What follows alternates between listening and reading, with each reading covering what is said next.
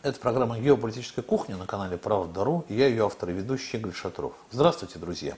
В нашей студии с уважаемыми экспертами мы беседуем о внешнеполитических интересах, которые с течением времени могут меняться, но всегда остаются главным основанием для принятия решений на международной арене.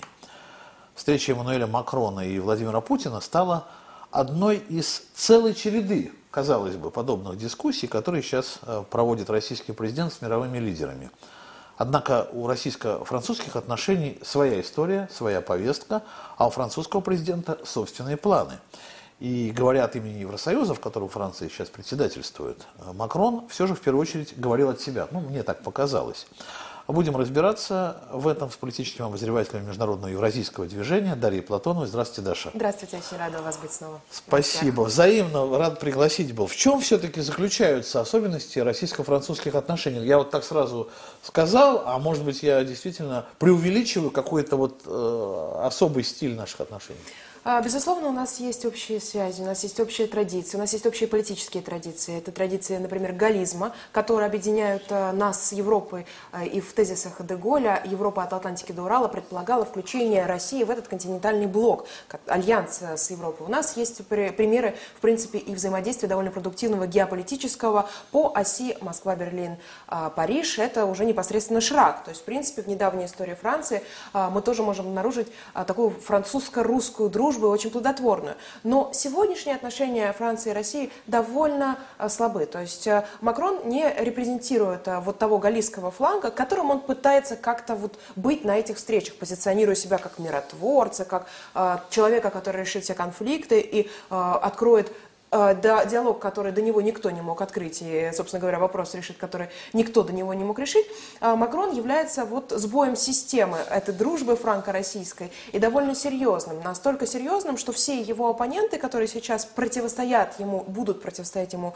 в э, грядущих выборах президентских, которые, напомню, состоятся 10 апреля, уже совсем скоро, уже осталось практически, ну, совсем ничего, Риан, Риан, как говорят французы, непосредственно все его оппоненты выступают за нормализацию отношений России и Франции и недовольны тем, как Макрон держит вот эту линию и политику, и как он справляется с решением кризисов, которые возникают между Евросоюзом, который частично сейчас находится под контролем англосаксонской повестки, и Россией, которая сейчас является выразительницей многополярности блока континентального, который противостоит цивилизации моря, как цивилизация суши, если уж мы говорим в геополитических терминах.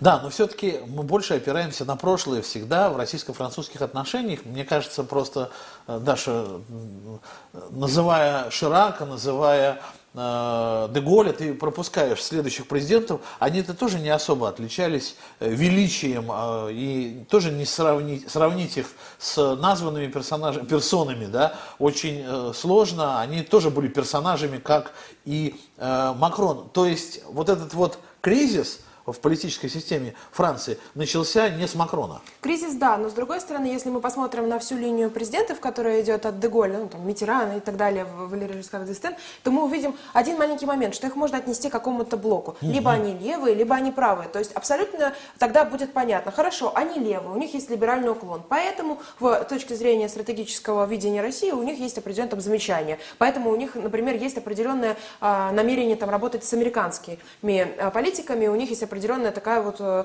э, двуориентация, да, скажем так, на два полюса. А вот если мы посмотрим на Макрона, то здесь ситуация уникальная. Если смотреть на него с точки зрения левого и правого, он не представляет ни один из полюсов. И в 2017 году, когда он пришел к власти, он сказал, я скорее левый в ценностях э, и правый в экономике. То есть, по сути дела, Макрон это первый президент, который не относится к, к классической партии, это не социалист, не республиканец. И это президент, который как бы разрывает а, вот это вот постоянное напряжение между двумя блоками, которое для французов очень привычно и очень понятно. Вот. И, соответственно, демонстрирует а, совершенно новую а, картину политическую. Вообще Макрон и его появление на политической сцене символизирует новую эпоху в политологии, в французском политическом пространстве. Если раньше у нас было противостояние левых, правых, кто-то был более, например, глобалистски ориентирован, кто-то менее, то сейчас мы видим противостояние глобализма, то есть смешение левой политики и правой экономики, капитализм плюс ЛГБТ, миграционные uh, refugees welcome, миграционная открытая повестка открытых дверей и, соответственно, такой антицентр, который сегодня представлен Марин Ле Пен.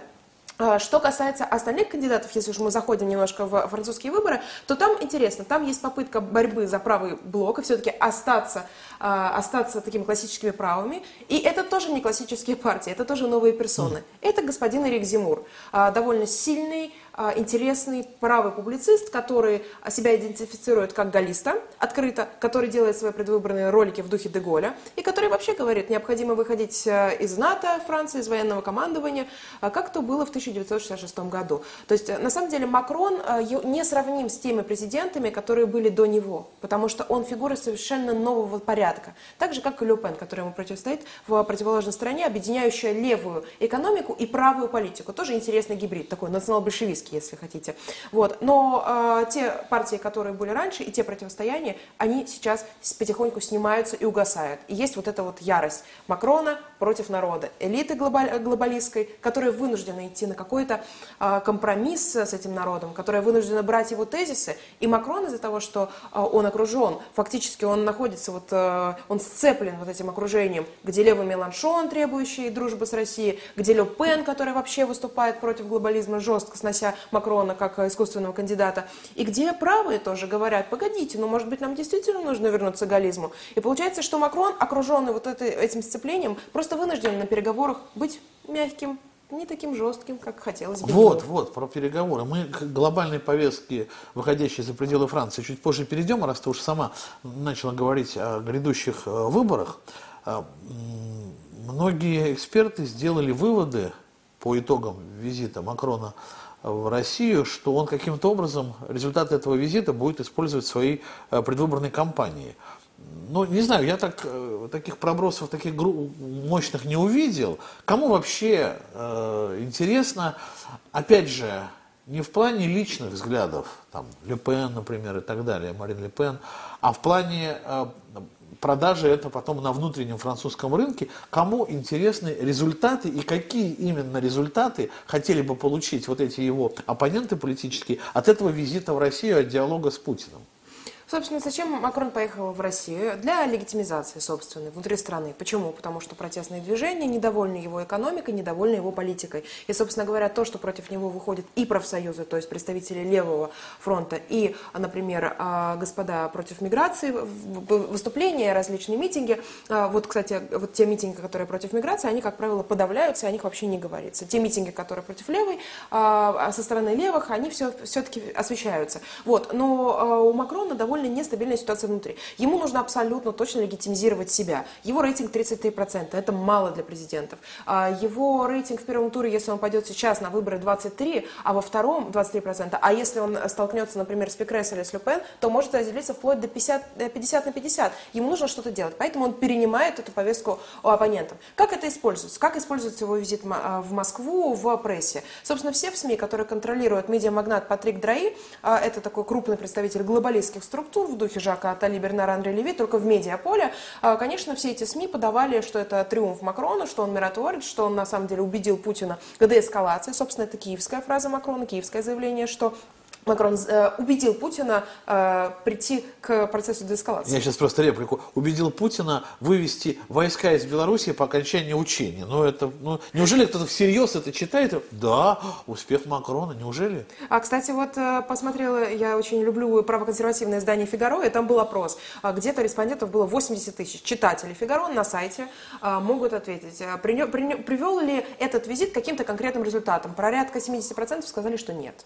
То есть уже не верят верит вот эта аудитория, даже если активные медиакомпании ведутся. А, соответственно, господин Патрик Драи и его пресса говорили, что Макрон все-таки миротворец. Вот другой вопрос. Смотрите, я когда смотрела эту пресс-конференцию с Макроном, вы помните, журналист Пула французского спросил, скажите, пожалуйста, а что с Мали? Вот, вообще было про Мали эта пресс-конференция. Как будто он приехал к Путину вообще решать этот вопрос, потому что я понимаю, что для него это самая большая проблема уже и во внутренней повестке ситуация во французской бывшей, в общем, во франкофонской Африке, да? То есть это, это фантастика. Его спросили про Мали журналисты собственного пола. Вы представляете, что эти люди, в принципе, которые должны согласовывать так или иначе вопросы, они спрашивают, господин президент, вы вот тут вот общаетесь э, с господином президентом Путиным, пока российские наемники находятся в Мали.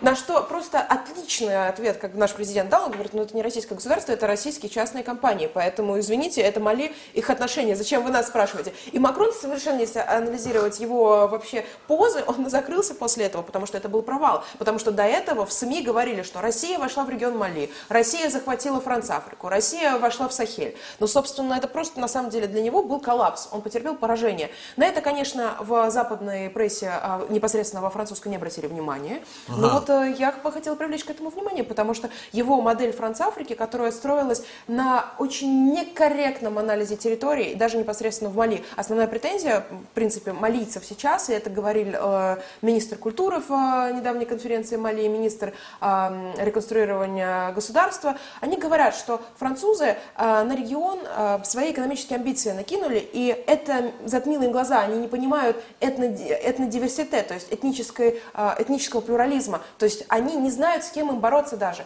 потому что, например, в Мали есть туареги, которые выступают за создание Завада, определенной независимости, определенного туарегского государства, а есть совершенно другие там и террористические элементы, связанные с запрещенной в Российской Федерации Аль-Каидой и Ансара ад-Дин. То есть это огромное пространство, которое глобализмом не решить. То есть здесь нужна очень важная эта социология. Соответственно, провал Макрона в Африке это, это провал, э, схожий с Афганистаном. Об этом говорят, кстати, уже в разведке французской, в том числе в книге бывшего директора ДСЖЕ, это аналог такой СВР, э, как раз вот бывший директор в книге подчеркивает, что, простите, но Макрон довел нас до второго Афганистана практически. Ну да, только в Африке. Я просто посмотрел, что рассказывают о том, где находятся ну, российские Э, частные военные компании, да, и вот в каких странах. И это чуть ли на, не на 80% список э, франкоязычной Африки. Ливия, Судан, Центральная Африканская Республика, Зимбабве, Ботсвана, Конго, Ангола, Алжир, Мали, Мавритания, Мозамбик, ну там еще Сирия, Венесуэла и Мадагаскар. Но среди них очень много вот именно тех стран, которые относятся к странам вот этой вот франкофонской Африки. И получается, что у нас с Францией еще одна есть точка пересечений, там каких-то, я не знаю, конфликтов, это Африка. Или все-таки ее нет. Ну, то есть, понятно, понятно нам слова Владимира Владимировича. Мы все прекрасно понимаем. Понятно, что любая российская компания, я с представителями этих компаний беседовал даже в этой студии, и они говорят, ну, вот как можно работать, да, не в интересах России? Как можно работать э, в африканских странах против России? Понятно, что мы работаем в интересах России. Да, но мы не спрашиваем на это там, разрешение у российского государства. Мы договариваемся с этими лидерами, но эти лидеры нас воспринимают как просто людей из России. Он, на нас стоит такой бренд, да, Россия. Так вот, э, получается, что э, эта тема она присутствует в повестке, даже внутренней французской повестке, да? Угу. И в этой ситуации э, имеет ли возможность Россия, на твой взгляд, каким-то образом, э, э, ну вот э, российско-французские отношения под этим, что ли, углом пересмотреть, предложить, да, что у нас есть интересы, ну, совместные, другие, в другом месте, там, где вы с ЕС и НАТО не пересекаетесь, уважаемый Париж. Может ли вообще Россия, стоит ли, а, и, ну, вообще, как бы лучше действовать? Если говорить про Африку, то это вопрос очень комплексный. Конечно, а, например, там необходимо взаимодействие и французов, которые там были на протяжении долгого времени с операцией «Бархан». А, и вопрос только в том, что с Макроном это не удастся, потому что он парализовал всю Африку а, экономическими ядами. То есть, по сути дела, Франц-Африка, концепция, которая возникает после освобождения страны из-под гнета французского колониализма, это модель управления через экономические ресурсы. И, конечно, делиться Макрон не будет. И не будет делиться, пока его просто просто не снесет народ, который недоволен тем, что те деньги, которые оттуда поступают, или те контракты, они просто не распределяются в, в народе, они остаются там, наверху, оседают в этом э, так называемом темном пространстве Елисейского дворца. Потому что Франц-Африку, кстати, проводят не через МИД, а через именно Елисейский дворец. И Жак Факар, который был таким господин Франц-Африку, он именно со стороны Елисейского дворца э, вел всю эту стратегию. Э, вы знаете, очень сложно. Вообще, возможен ли французско-российский диалог да, по Африке? Да. Я, например, смотрела на кандидата, ну, если говорить про Люпен, то я думаю, что да, потому что у нее не будет сильной стратегии по Африке. Она, в принципе, в этот регион не хочет э, особо как-то э, втягиваться. Ну, пугает, потому что мигранты потенциальные. Да, то есть, да. ну, закрыть границы, проконтролировать миграционный въезд. А вот, например, такой господин, как Эрик Зимур, который э, является другом господина Винсана Баларе, крупного медиа а, такого олигарха, который владеет множеством телеканалов и который является владельцем Беларе Logistics. Это огромная группа, которая пронизывает всю Францию Африку. Вот здесь с Эриком Зимуром будет очень сложный, но очень, если он придет в президенты, очень сложный, но очень интересный разговор. Потому что, в принципе, действительно Франция не может отказаться от своего влияния. Если она будет отказываться от своего влияния, это будет, в принципе, предательство национального э, интересов. Но, с другой стороны, Франция и, в принципе, Эрик Зимур и Беларе к этому склоняются, необходимо более деликатно работать с регионом. То есть не прямое такое экспансионалистское, глобалистская повестка, а знаете, как сказал один исследователь Африки, французский Бернар Люган, вот мы должны просвещать Африку, но мы должны понимать, кто они, мы должны изучить их культуру, мы должны э, изучать их э, такое вот этническое разнообразие. И если мы так будем подходить к э, Африке, а не как англосаксы, которые просто давили деньгами все, вот тогда мы сможем выстроить э, диалог э, и с африканскими странами, но и, подчеркивает Бернар Люган, и с э, Россией. Просто мне кажется, не зря эта тема Мали вот на фоне этих переговоров возникла. Вообще не зря эти события сейчас происходят. Мне кажется, это такой сигнал, что э, с Францией у нас есть еще один, э, одна тема, да, которой нет, например, с, с Германией. Ну, там нет, там другие темы, там Северный поток, например. Да. А здесь это мало того, что сигнал э, события, которые там происходили, но дело в том, что эти события ухватили французские журналисты, как ты сама обратила внимание, из пула, которые, ну, лучше бы они помолчали, а потом бы у него где-нибудь в другом месте спросили, но они же вынесли сами это вот на повестку именно этой пресс-конференции. То есть, по большому счету, есть инструмент, оказывается. Вот единственное, что готова ли Россия тоже его использовать. Хорошо. А э, получается, что Макрон, э, который претендует по традиции французской на роль такого главного дипломата Европы. Его в открытый уже, а Байден в открытый его Деголем, ну что он стремится быть новым Деголем, то есть, в принципе, ну, даже вот, можно сказать, отдать должное, да, отдать должное Байдену, он как что-то оригинально, в кавычках сказал, да, вот. Действительно, вот Макрон не может, лично Макрон не может оказаться тем главным посредником и главным дипломатом Европы именно из-за своих личных качеств. А Франция, в принципе, как э, субъект международного права, она претен... будет ли претендовать и дальше на эту роль? И есть ли у нее перспектива стать вот этим главным дипломатом Европы? Вот все оппоненты, конечно, выступают, все оппоненты Макрона выступают за то, чтобы Франция обрела и вернула свою миссию, а в том числе дипломатическую, посредническую миссию в решении вопросов между англосаксонским блоком и блоком а, цивилизации суши. Помните, как было у Николаса Спикмана? А, говорил этот известный английский геополитик, о том, что кто контролирует Римланд, тот контролирует да. весь мир. Вот сейчас Римланд не контролируется англосаксами, больше начинается брожение. Это видно по Италии, это видно частично по Германии, это видно по Франции очень хорошо.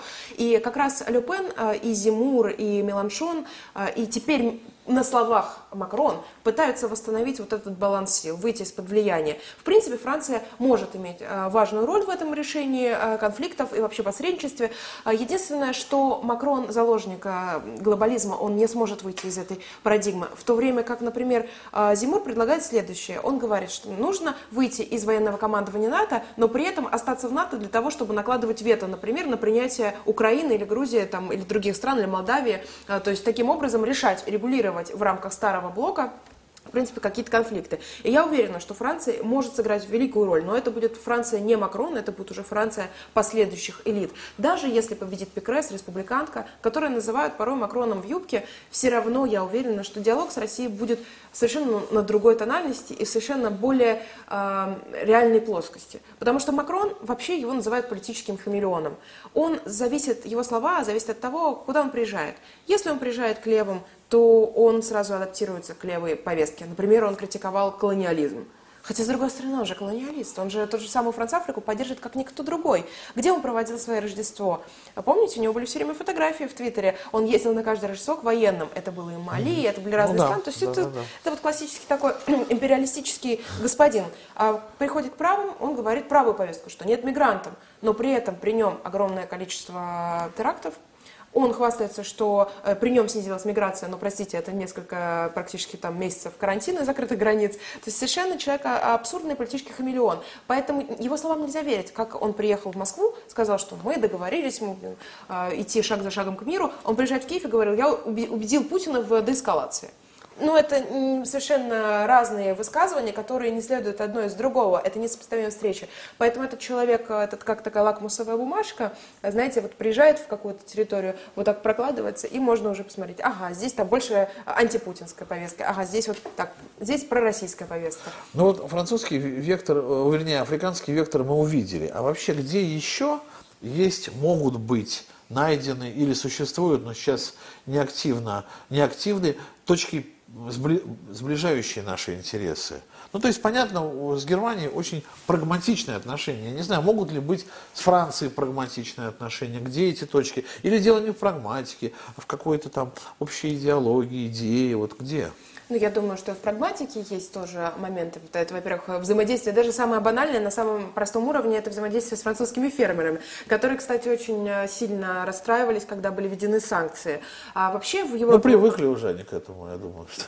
Привыкли, конечно, но все равно, а на самом деле французы очень любят Россию, для них это что-то очень близкое, для них Достоевский, Пушкин, вся эта литература, вот когда вы приходите и говорите, что вы русские, сразу же вам будут названы такие стихи, такие метафоры, такие цитаты, которых вы даже не помните. То есть ну, они да. Глубоко а, в этом смысле а, обращены с, с огромным вниманием к нашей культуре. Но мне кажется, что главное противостояние в идеологии. Ага. А, это идеология континентализма, идеология суверенизма, идеология противостояния западным ценностям, идеология традиции, которая сейчас искусственно искусственно вытесняется из французского общества такими то есть, то есть здесь мы ближе, здесь мы ближе, да, с ними, да. чем могли бы быть и можем даже в дальнейшем быть, если э, глобалисты не вычистят Францию. Да, просто. ближе, чем даже к Германии. Ну вот, например, представьте, что, э, что Эрик Зимур на последнем митинге в Андее, одним из последних, он э, выступал защитой памятника Архангела Михаила.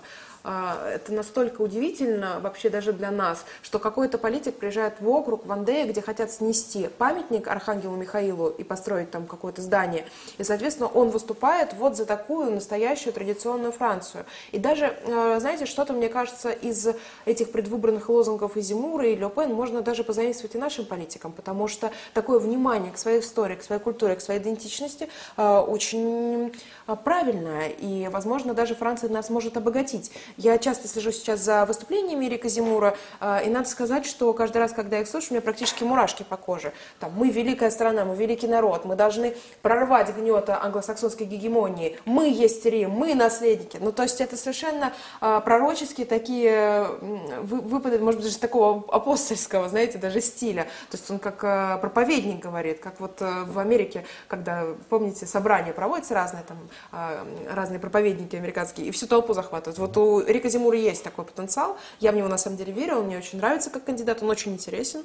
У него явная галлийская повестка. И он, кстати, сделал очень э, верный э, ход. Он начал говорить все как есть. Вот он не вошел в стезю политкорректности, в которую пыталась Марин Ле Пен зайти, прикрывая какие-то там жесткие тезисы за французскую идентичность, там, пытаясь адаптировать к газетам. Вот он пошел сразу на пролом. Тем самым он обогатил все пространство политической жизни Франции и даже Макрон который приезжает в Россию и все-таки э, не выставляет ультиматумы. Ну да, но, кстати, вот насчет их э, любви к России и их, ну не знаю, серьезного отношения даже к политическим выступлениям, каждое из которых, ну, можно даже посчитать произведением отчасти, где-то литературным, может, философским. Это точно, кстати, я вот тоже иногда, когда слушаю французских политиков, например, сравниваю их с, с американскими, но это небо и земля. Они говорят на языке, на котором, ну и у нас там пытается Владимир Владимирович говорит, но у него может быть больше земных эпитетов, таких приземленных для, для народу понятных. Ну, но цитирование если, Леонтьева, да? Да, но с другой стороны, да, сколько другого достаточно. Ильина. Огромное количество. Угу. И это я наблюдал даже у Макрона, кстати. Я вот думаю, что, ну, если те, кто ему пишут, э, по крайней крайней мере, его спичрайтеры, они ему пишут порой серьезные речи, когда он говорит вот именно от имени Франции. Там, и, э, это, конечно, удивляет меня, это как-то сближает, и, наверное, поэтому мы там, не знаю, французскую культуру, французское искусство воспринимаем без, э, ну, скажем так, в широком смысле слова, без переводчика. То есть нам не надо объяснять, что они хотели сказать в кино. Мы смотрим французское кино, но это, это и российское кино такое же, да, те же традиции. То, да, то да, кино. то кино, да, да, да. А вот там, например, с американским уже это, это уже о другом, да. То есть у нас есть какая-то историческая близость. Я все к тому, что вот э, зачем Франции мы, ну кроме того, что мы близки, вот чем мы, чем Россия может помочь Франции? А мы гарант э, их э, суверенитета в какой-то степени. Как это? А мы позволяем не разрушиться их традиции. Потому что если нас не будет, если э, не будет с нашей стороны взаимодействия, то тогда взаимодействие будет идти со стороны англосаксонского мира. А там это просто каток гегемонии, которая выжигает всю французскую идентичность. То есть мы как бы смещаем окно Вертона в мире. Россия, она выступает как оплот, как гарант традиционных ценностей. Помните, мы с вами недавно обсуждали как раз указ Ну про да. традиционные ценности, Да, да, как да. примат духовного над материальным. Для французов, в принципе, это тоже э, очень близко, потому что это люди очень духовные. Там, да, у, него- у них, может, не молитвы, но у них очень э, развита культура эмоций, культура чувств. У них очень много внимания к этому чувству, к чему-то э, тому, что не вычленяется на рентгене. Вот как бы за счет этого духа, я думаю, что мы позволяем им тоже этот дух проявлять. Ага. Потому что не будет нас, Они не одни, иными словами, Да. они не одни Да. просто, да. Несмотря на то, что Россия там странная какая-то, ну, по мнению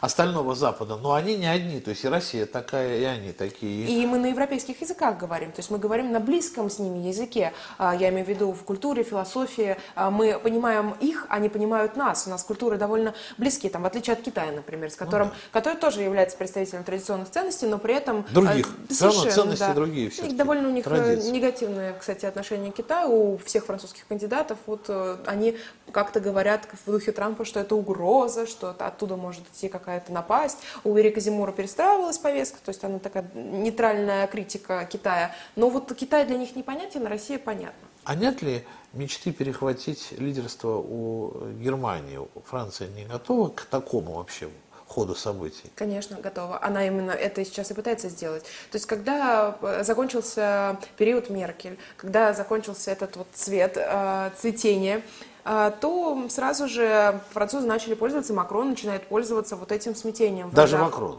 Да, конечно. Он, он, вообще он грезит быть лидером мира всего. А, У него идея, конечно, что этот мир должен быть глобалистским, там не должно быть границ, он должен быть объединен под правами человека и либеральной демократии. Но вот он пытался перехватить и пытается, и его поездка в Москву это как раз попытка перехвата вот этой инициативы лидерства в ЕС страны Германии, пока партнеры ссорятся, пока нет какого-то консенсуса между Шольцем и э, Бербок, он пытается как раз стать новым лидером этой, этого пространства. При этом, я думаю, я уверен, на высшем политическом уровне все эти темы, вроде э, канцлер-акта, тоже обсуждаются. Я, например, считаю, что э, канцлер Германии полетел в США, потому что так написано. Ему необходимо просто в США прилететь после избрания. Ну, шутка не шутка, э, конспирология не конспирология, но я думаю, что эти такие конспирологические шутки и на высшем политическом уровне тоже обсуждаются. И когда э, Шольц по- поехал отчитываться перед Байденом, э, получается, Макрон занялся реальным делом, как бы, да, поехал там успокаивать Путина, да, вроде бы это важнее, да.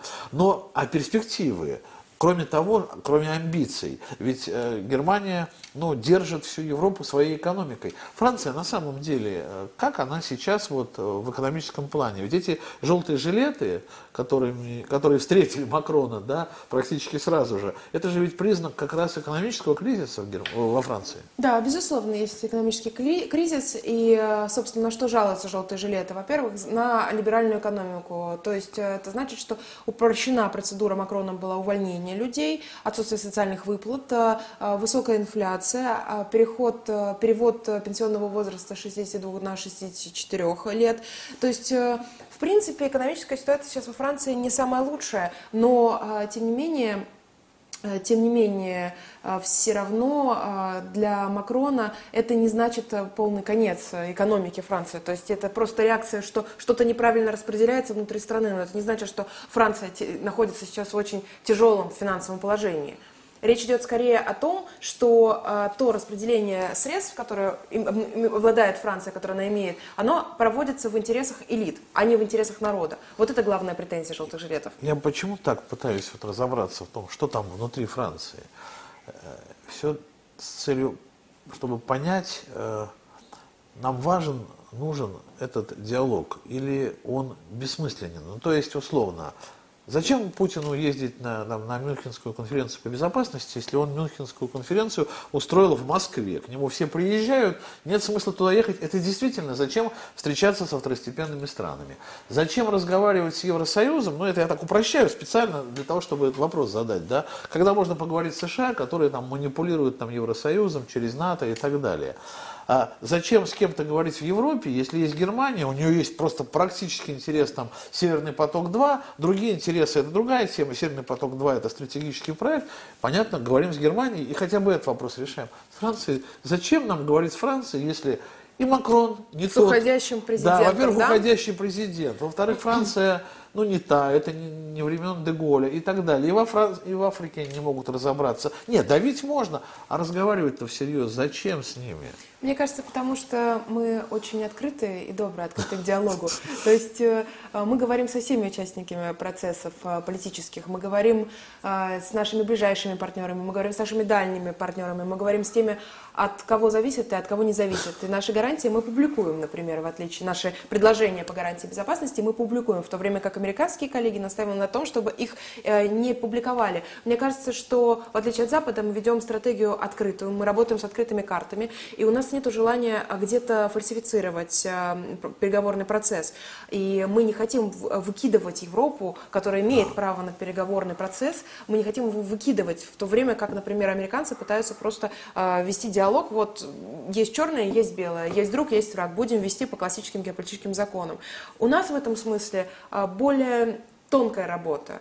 И э, мы все-таки, я думаю, что это тоже символизирует э, тот момент, что мы хотим мира, что Россия хочет мира, что мы не хотим войны, Поэтому мы стараемся ее максимально предотвратить, переговорив со всеми, показав всем реальную картину. И, собственно, Владимир Владимирович показал еще раз всем, э, обозначил все позиции Российской Федерации, что мы не стремимся к захвату регионов, проговорил это Макрону, потому что через его прессу, через его советников эта информация просто может не доходить до него уточнить, зафиксировать, показать нашу позицию, ну и, соответственно, вести диалог как, э, эм, как э, субъекта, не как, э, знаете, как кто? Даже вот как человек, который способен к диалогу, а не как США, которые не публикуют, не говорят, обещают, потом не обещают, как было в 1997 году с нерасширением НАТО на восток. То есть мы в этом процессе играем в открытую. Мы помогли Макрону этим визитом? Или это как бы, ну не знаю, было ему наоборот во вред? Мы помогли ему, безусловно. Единственное, что он мог потерять эти бонусы уже в Киеве. Тут же, сразу же, по дороге растерял. Если бы он, например, поехал к а, Путину и потом вернулся бы во Францию и сказал на основании этого, что вот, у меня есть позиция, давайте будем делать так, так, так. Например, давайте, а, Москва готова к миру, англосаксонские коллеги, давайте-ка вы прекратите нагнетать обстановку. Но он так не сказал. Он поехал в Киев, он поговорил с Зеленским, который ему сказал очень такую неприятную фразу, что вы там что, на грудь приняли после ужина, там ничего, не, не выпивали с Путиным. Ну, как-то так не очень уважительно, не очень дипломатический этикет соблюден. А, соответственно, вот эти пункты, которые он набрал в Москве, он потерял в Киеве, потому что выступал, опять же, с этими тезисами, что вот деэскалация, я там миротворец. Просто мне кажется, что последнее слово будет, э, ну, такое условно последнее слово э, за Шольцем, потому что он фактически завершает этот визит этих европейских лидеров, и получается, что вот эта вот инициатива начать, да, она может обернуться своей обратной стороной. Помнит последнее слово, которое сказано. Просто интересно, вот насколько Макрон э, все-таки э, готов э, заниматься этим, потому что на носу реальные выборы. И насколько у него на это будет силы и времени хватать на международные дела. Я думаю, что вообще не будет хватать, что вот эта его поездка, она медийная. Это просто медийная кампания, часть, э, как и есть интервью, есть э, встреча со своими избирателями, а есть встреча с президентом. Ну, фотографии еще плюс ко всему. Это да? фотография много сделает, потому что даже, например, Рик Зимур и Ле Пен положительно отреагировали на эту поездку. Единственное, что они сказали, а этот телеграфист что-то решит или нет?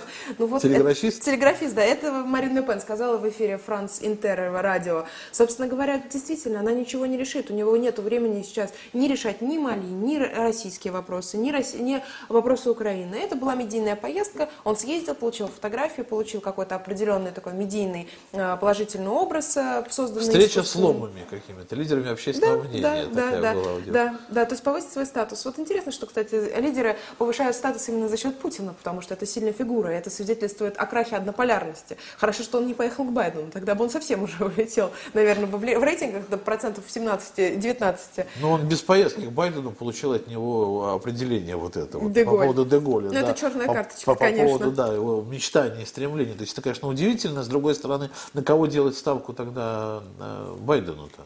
Вы знаете, мне кажется, Во Франции. Еще, мне кажется, еще вот к нашему вопросу мне пришло в голову ответ, зачем Путин встречается с Макроном, да, чтобы да. рассказать, что, например, Воронежская, Ростовская область – это часть России.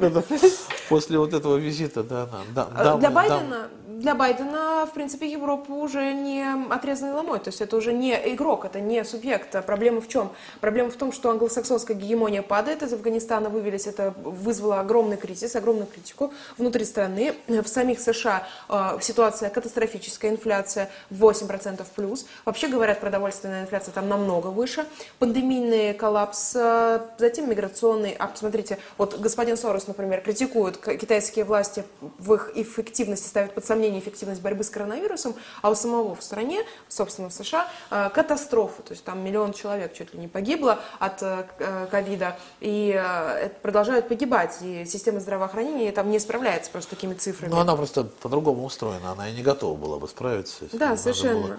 Модернизировать, по-другому делать. Миграционный раньше. коллапс тоже. Например, Байден, когда пришел к президентству, он сказал, что он откроет границы, и будет, будет теперь не, практически неограниченные квоты, по 20 тысяч мигрантов можно будет принимать. Но в итоге это все превратилось в то, что просто э, ковид-волнами мигранты стали э, проникать на территорию США, и, э, собственно, самые страшные последствия. Это убийство, это кражи, это просто стало невозможно жить на границе, с Мексикой. Просто говоря. удивительно, что в этот период еще кто-то смотрит на Байдена. Вот это меня, кстати, удивляет, что какие-то лидеры, они каким-то образом пытаются о чем-то договориться с Соединенными Штатами, хотя в настоящий момент, может быть, стоит подумать там, о будущем Европы, как субъекта международного права. Это субъектности придает, что ли, Европе больше, да, вот то ситуация с, э, с Соединенными Штатами. Не, просто удивительно, конечно. Мне кажется, вот эта вот долгая игра, такая игра в долгую, она, у нас сейчас такие выгодные, такие выгодные, ну, такие возможности для взаимодействия с Европой, да, а вот это вот э, украинский кризис, он все равно клин этот э, вбил. А это ведь классическая геополитическая история с э, созданием санитарного кордона. Пространство, которое будет блокировать взаимоотношения России и Европы. И главная сейчас задача глобалистов – это именно разорвать наши отношения, разорвать русско-французскую дружбу, а, российско-германское взаимодействие. И санитарный кордон – это некоторое пространство, которое просто блокирует импульсы, которые идут с двух сторон. Ну да, причем не, не в буквальном том смысле, что ну, кто-то, может быть, воспринимает санитарный кордон просто как такую пограничную межу какую-то, а это еще не просто пограничная межа, а такая горячая точка, э, по поводу которой есть разные мнения, да, и тема для дискуссии. То есть вместо того, чтобы заниматься делом, угу. люди тратят время, сейчас лидеры тратят время на переговоры по поводу Украины. Вместо того, чтобы обеспечить там глобальную безопасность, там, заняться ядерным разоружением, угу. э, каким-то сотрудничеством экономическим, просто тратят время из года в год уже переговорами по поводу Украины. Вот просто. Люпен очень точно сказала, что вместо того, чтобы сейчас обсуждать э, вступление Украины в НАТО, надо, э, НАТО сосредоточиться лучше на проблемах терроризма, которые есть и внутри Европы, и, собственно говоря, на дальних подступах и на дальних горизонтах. И даже в той же Африке, например, довольно критическая ситуация в террористическом плане. Ну, посмотрите, что сейчас в Ливии творится. Там что ни день, то новое покушение, и ООН, собственно, вообще не справляется так с решением забыли. Даже ситуации. И забыли. дела никому нет вообще, что да. происходит в Ливии. Там никто не говорит про какую-то э, ситуацию в Йемене, фактически войну, которая идет просто там, люди гибнут ежедневно, да, а здесь, э, вот здесь это точка э, приложения усилий всех мировых лидеров. Конечно, ну, вообще, конечно, такая игра очень-очень профессиональная, хитрая, то есть перевод на какой-то негодный субъект внимания, да, неважный, да, настолько отвлекли на это внимание, что сами уже поверили, что эта проблема стала их проблемой. А зачем? Ну, жалко, конечно. Трат, траты времени. Из Франции, конечно, хотелось бы э, ну, дружить и взаимодействовать. Именно даже, может быть, из-за культурной близости есть перспектива все-таки, ну как сказать, э, у другой политики. Э, ведь э, вот, Даша, ты все время рассказываешь, очень часто рассказываешь об этих оппозиционерах, которые противостоят тому же Макрону там, или кому угодно. Но ведь они же, они же останутся со своей Францией в рамках Евросоюза, в рамках НАТО, ну пускай даже там без э, военного, военного командования, военного командования да, останутся со своей вот этой вот предысторией, инерцией, которая на десятилетия сдерживает какие-то перемены такого капитального, кардинального характера. Ну и что нам с того, что, например, придет Лепен? И что? Какое солнце взойдет над российско-французскими отношениями? Взойдет ли оно?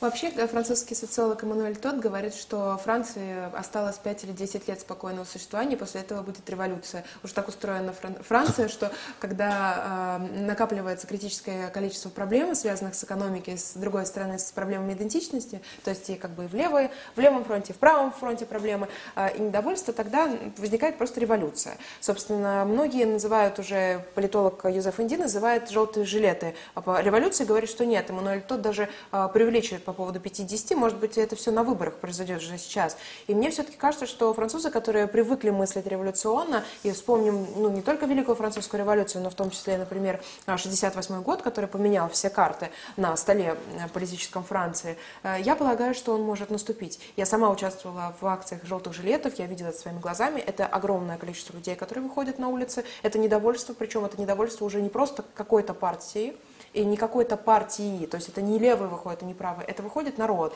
И я думаю, что этот народ, вот это знамя народа, она может восстать над Францией, э, и я думаю, что если Ле Пен или Зимур выиграют, если у них получится пройти во второй тур и выиграть, э, победить Макрона, разбить эту машину глобализма и кандидата нигилизма, то тогда все может измениться. Тем более Ле Пен говорит э, и не раз говорила про необходимость выхода из Евросоюза, про необходимость пересмотра отношений с ним. Я настроена очень романтически, но при при этом я думаю, что такой романтизм свойственен и французскому народу, который, в принципе, менял историю Франции и поворачивал ее в разные направления. Поэтому я буду надеяться, что, конечно же, там что-нибудь произойдет очень яркое на этих выборах, и солнце взойдет. Хотелось бы так закончить, но все равно уточняющий один вопрос в завершение.